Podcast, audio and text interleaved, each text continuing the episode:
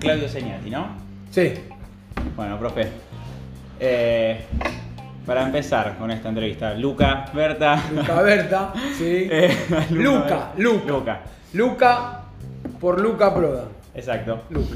Eh, ¿Cómo llegaste al huergo? Ah, llegué hace tantos años. Llegué en el 81 como alumno. Como ahora ustedes están yendo, yo llegué como alumno en el 81. Eh, llegué con un grupo de amigos de la primaria, eh, sabiendo que quería, que quería una escuela técnica, sabiendo que quería ser mecánico. Y me di cuenta en el medio que no quería ser mecánico porque no me gustaba mucho dibujar. Y entonces elegí ser eh, eléctrico, lo- por lo cual no me arrepiento nada. Eh, llegué con un montón de amigos que los sigo viendo de la primaria. Eh, y nada, y, viví una etapa bastante jodida, ¿no? Porque yo en el 81 como alumno estaba en los militares. Eh, un poco algo que yo te comentaba, así cómo era la escuela cuando yo era como ustedes, estaba en el mismo lugar que ustedes.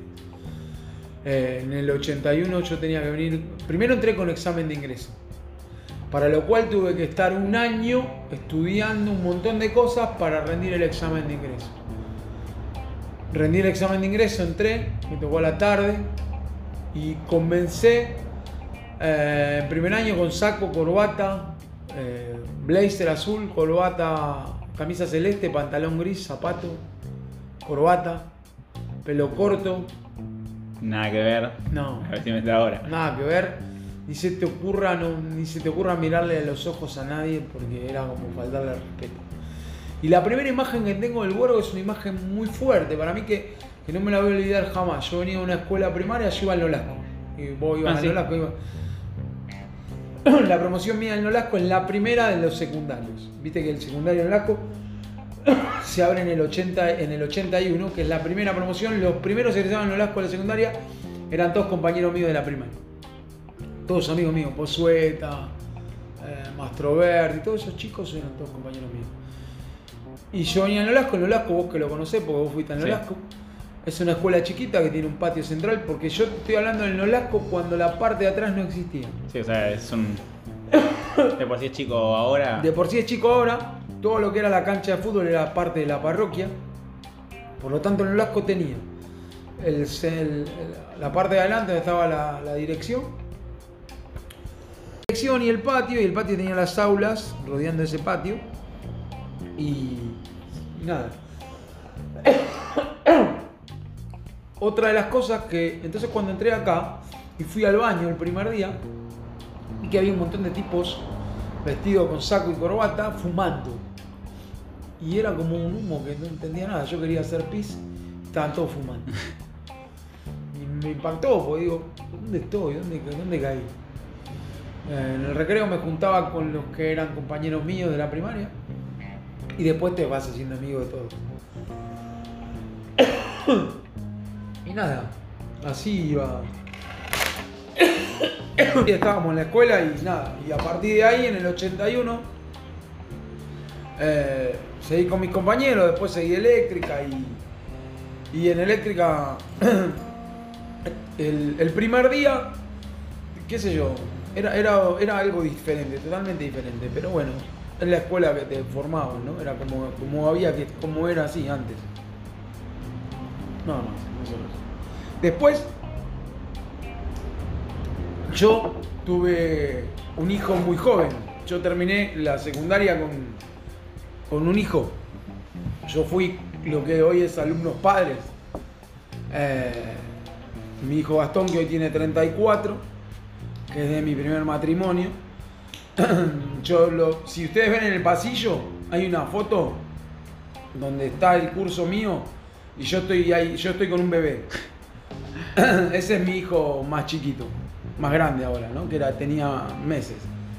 Y nada, y terminé sexto año con él, entonces eh, después eh, me fui a trabajar, trabajé en varios lados hasta que en el año 91 eh, hablé con el que era jefe de preceptores, eh, está la Metric, que si ustedes entran a la preceptoría ven que dice Metric, ahí en la regencia. Le pregunté si, si podía entrar a trabajar acá y era distinto, no había listado, el rector, el director Volpi, si te conocía te daba, te dejaba entrar, qué sé yo, porque nadie quería venir a trabajar a la escuela. Y empecé como preceptor, al otro día ya tenía un cargo de preceptor a la mañana y a la tarde, la preceptora a la mañana y a la tarde. Y a mitad de año vine en el 81, me puse a dar taller de eléctrica de tercero. Entonces a la mañana era preceptora, a la tarde daba taller. Y al otro año, en el 82, cuando se jubilaron un montón de profesores, eh, a la mañana volvía, eh, a la mañana daba eléctrica y a la tarde daba eléctrica y a la noche daba moldeo, que es algo, porque había segundo año la noche. O sea que saliste a cubrir eh, todos sí, los cargos de tenía taller. los tres cargos de taller. Ya tenía tres cargos de taller. Al otro año tenía tres cargos de taller. Y hace 31 años que tengo tres cargos de taller. Así que nada. Eso es un poco la historia en la escuela. ¿no? Ahora soy Ahora eh, tengo dos jefaturas de sección, es decir, jefe del ciclo básico y jefe de eléctrica anoche, pero hace un poco unos años, estuve muchos años dando clases los tres turnos.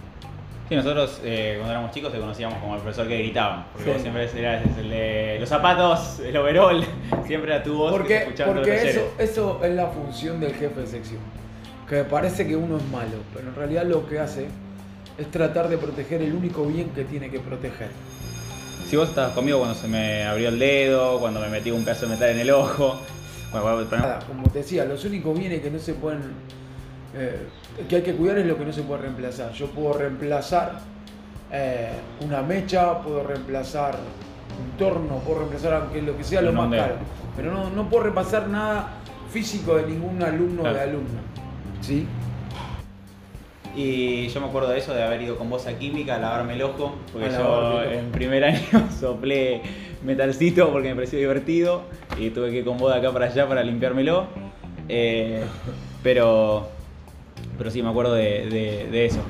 Y Ciro que se quemó y un montón de pibes que se abren los dedos, que se cortan los... Nada. Por eso, eso lo, lo- lo van entendiendo los chicos a medida que van creciendo en la escolaridad. En el primer año no entienden que uno es un, un tipo que grita o que se enoja cuando en realidad no se enoja. En realidad tenés que poner ese acting para que para que entiendan, para que entiendan que, que uno lo quiere cuidar, que, que- lo más importante es, cuidarlos. Lo que decís del, del, acting y lo de ponerse serio me lleva una pregunta eh, que te quería hacer es, ¿cómo haces? ¿Qué te motiva a vos a venir todos los días acá a ser profesor? A estar todos los días, todo el día con alumnos, con chicos, eh, tener que escucharlos, tener que ayudarlos. O sea, ¿qué te motiva a vos todos los días a venir Eh, acá y poner buena cara?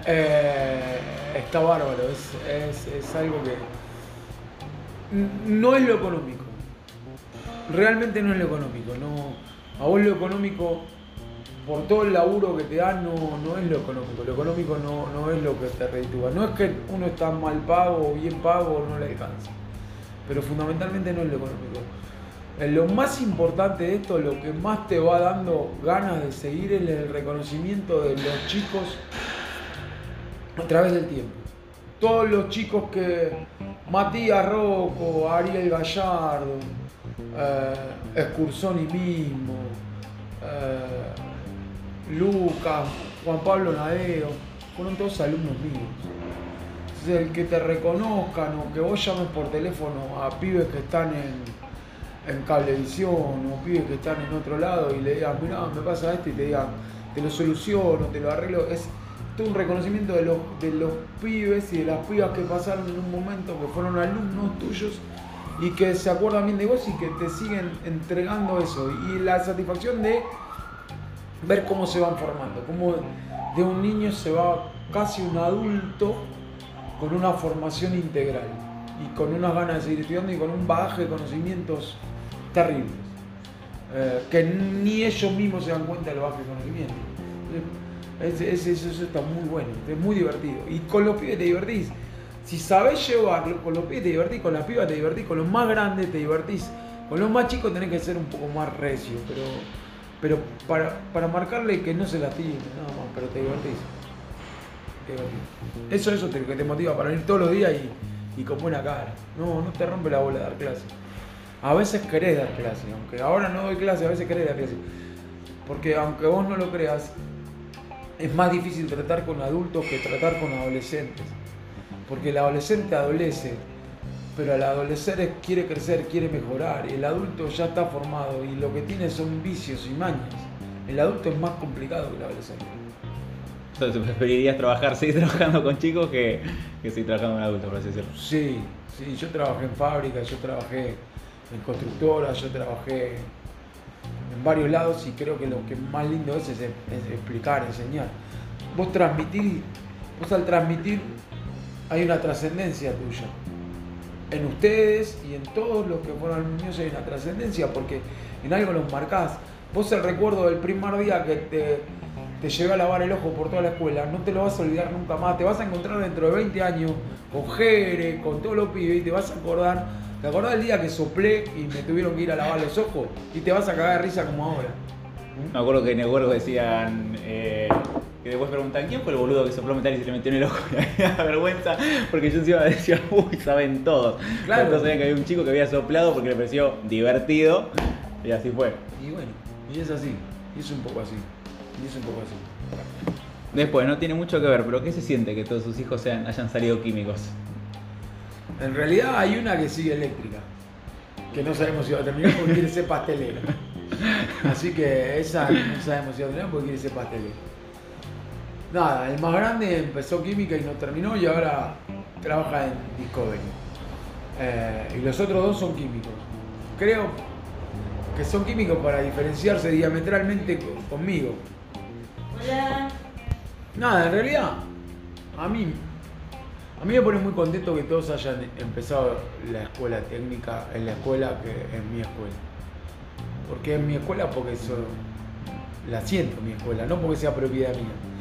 El sentimiento no, es que vos sos propietario de lo físico, sino sos sentimentalmente parte de la escuela y egresado de la escuela. Eso es lo que me pone feliz. Hayan terminado o no hayan terminado, terminen o no terminen, me pone feliz.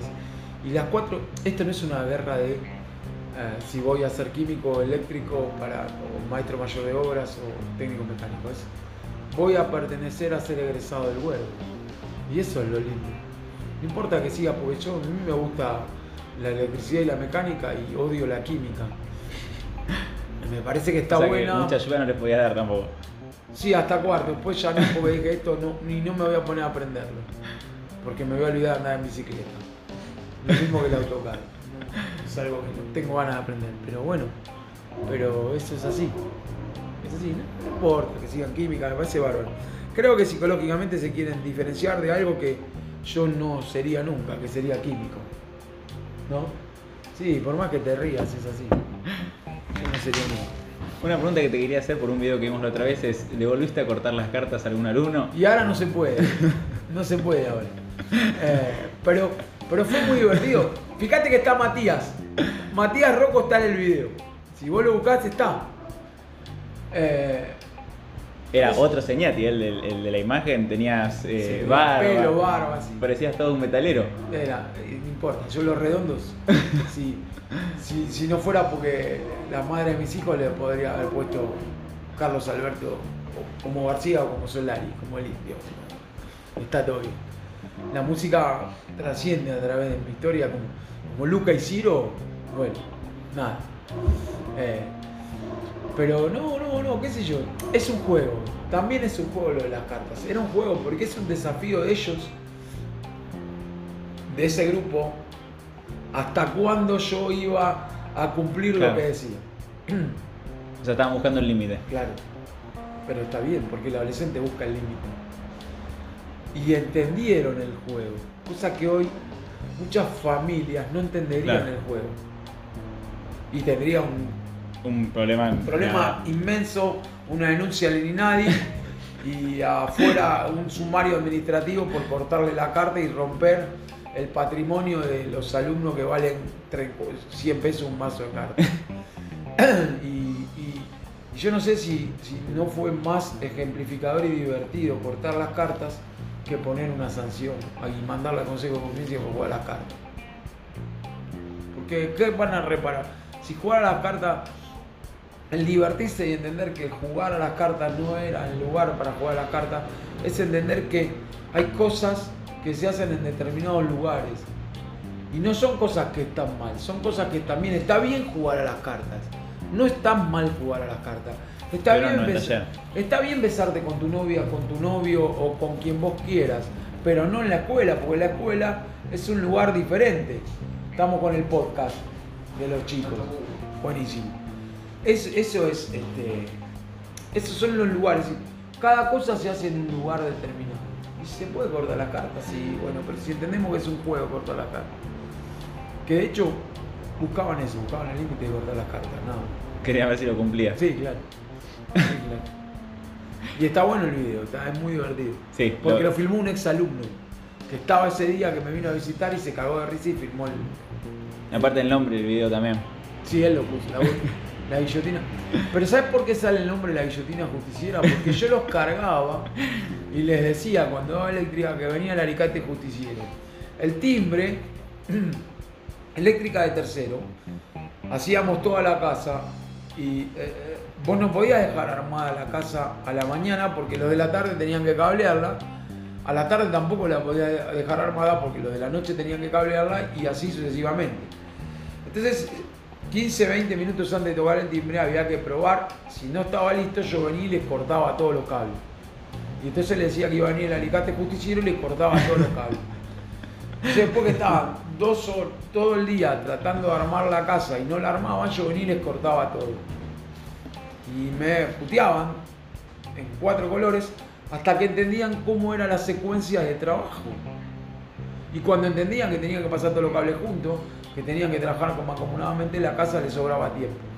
Porque esto es como Masterchef, ¿me entendés? Las cosas están para que se hagan. Es decir, eh, alcanza el tiempo. Si no lo alcanza, pues no te lo organizaste bien. Claro. Pero bueno. Después, última pregunta como para cerrar. ¿Cómo es Señati cuando no es profe?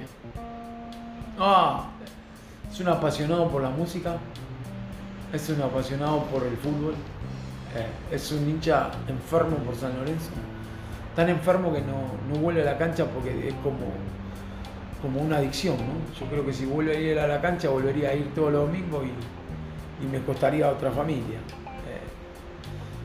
Eh, trata de ser un padre lo mejor posible, bueno, hay manuales de padre, un libro que enseña a ser padre trata de estar presente, a veces está más, a veces está menos. Eh, nada, es así, es un tipo que le gusta mirar la tele, le gusta dormir, ya está más cascarrabias. Eh, ya hay cosas que no, qué sé yo, nada, es un- nada, una persona común y corriente, sí, pero que sigue siendo profesor casi todo el tiempo. Y no sé si, es un- si está bien o está mal. Que por ejemplo se pone a estudiar con, ahora en este caso con Martina, eh, se pone a, si tiene otro trabajo a veces son relacionados o con la electricidad o con dar clases en otros lugares. Eh, pero qué sé yo, a mí me gusta la música, me gusta escuchar música, me gusta mirar la tele, me gusta dormir y, me gustan los deportes. Si vos miras la tele, te va a decir, este, los chicos si- siempre mira carrera, o mira boxeo, o mira fútbol, o mira. El deporte que haya. Sí, hasta el fútbol americano. me pasé, yo tengo remera de fútbol americano, yo me pasé un año y pico viendo en inglés el fútbol americano para entenderlo, cuando no había traducción y ahora lo entiendo y te puedo comentar el fútbol americano. Y me gusta el fútbol americano, me parece un deporte excepcional cuando lo entendés. Si no lo entendés, es una porquería porque no se entiende nada. Pero bueno, pero nada, ese. Sí, soy un enfermo de San Lorenzo. Eso, sí. Nada, y mis afectos, mi familia, mi mujer, mis hijos, mis amigos, todo. Eso, eso nada. Bueno, Me divierte, esto, me gusta, a mí me gusta. Yo, yo tengo la imagen de que soy el que grita y el que los, los rigorea a los chicos y a las Sí. Eh, pero, y eso se lo pregunta mucho a Martina. ¿no? Martina le pregunta, yo le tengo miedo a tu papá, ¿vos no le tenés miedo? Y Martina le dice, pero es mi papá, ¿cómo le a decir Claro. mi papá? No es el profesor, es mi papá. Él conmigo, es mi papá. Y los pibes no entienden cómo es el que es malo, o, o parece malo, es el papá. Y yo creo que uno no es malo. Yo me enojo a veces. Muy rara vez me enojo en serio con los chicos. Pero tengo que ponerle el límite, tengo que cuidarlo. Mi función es cuidarlo. Entonces, el romperle la guinda, ponete como el otro día con él. Que le decía, no podés estar rompiendo la pared con pantalones cortos. Porque no podés, no podés estar rompiendo la pared sin anteojos. No podés, porque te entra un cascote en el ojo. Y no sabes si no te va a lastimar la córnea. No sabes si vas a perder la visión. Y tenés 18 años para perder la visión. ¿Entendés? 18 años para que si, se- si te caes del andamio, te claves algo que te, te pueda cortar una vena, te pueda lastimar algo que te quede una Sí. cicatriz. Entonces, no es que, uh, mirá, qué pesimista, no, el accidente ocurre. Sí. Entonces hay que, tener, hay que tener la ropa que hay que tener, hay que hacer la cosa con el- los elementos de protección que hay que tener. Me acuerdo en primero y segundo año con Jero a veces entrábamos medio escondidos porque vos encima estabas ahí, vos tenías control de todo, veías todo, estabas en el medio del pasillo. Entonces me acuerdo con Jero cuando subíamos la camisa, los zapatos, venir así medio gache, boca, Giro se abajo. escondía. Giro se vivía escondiendo y entraba corriendo agachado. Ciro pasó todo un año y yo, Berta,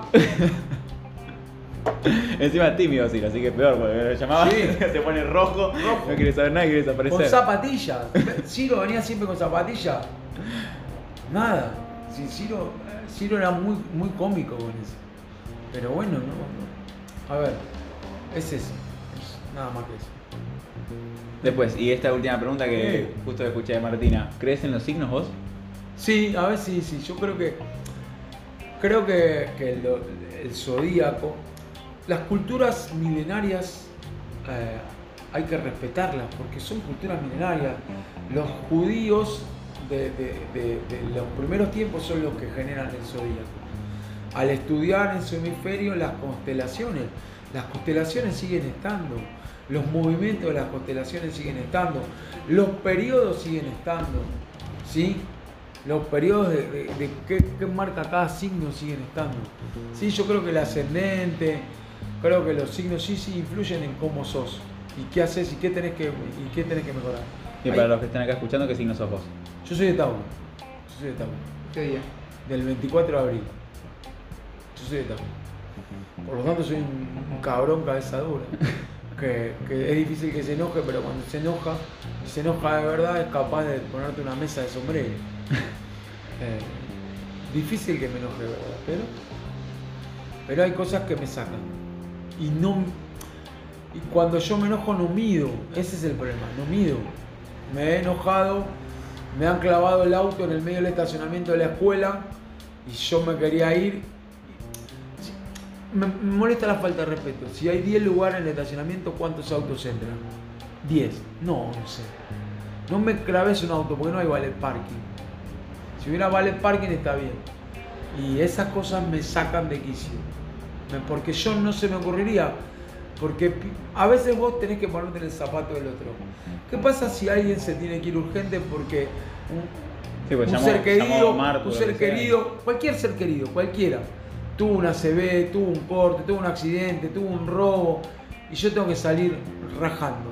Tengo que esperar que alguien venga de donde esté a correrme el auto para yo irme.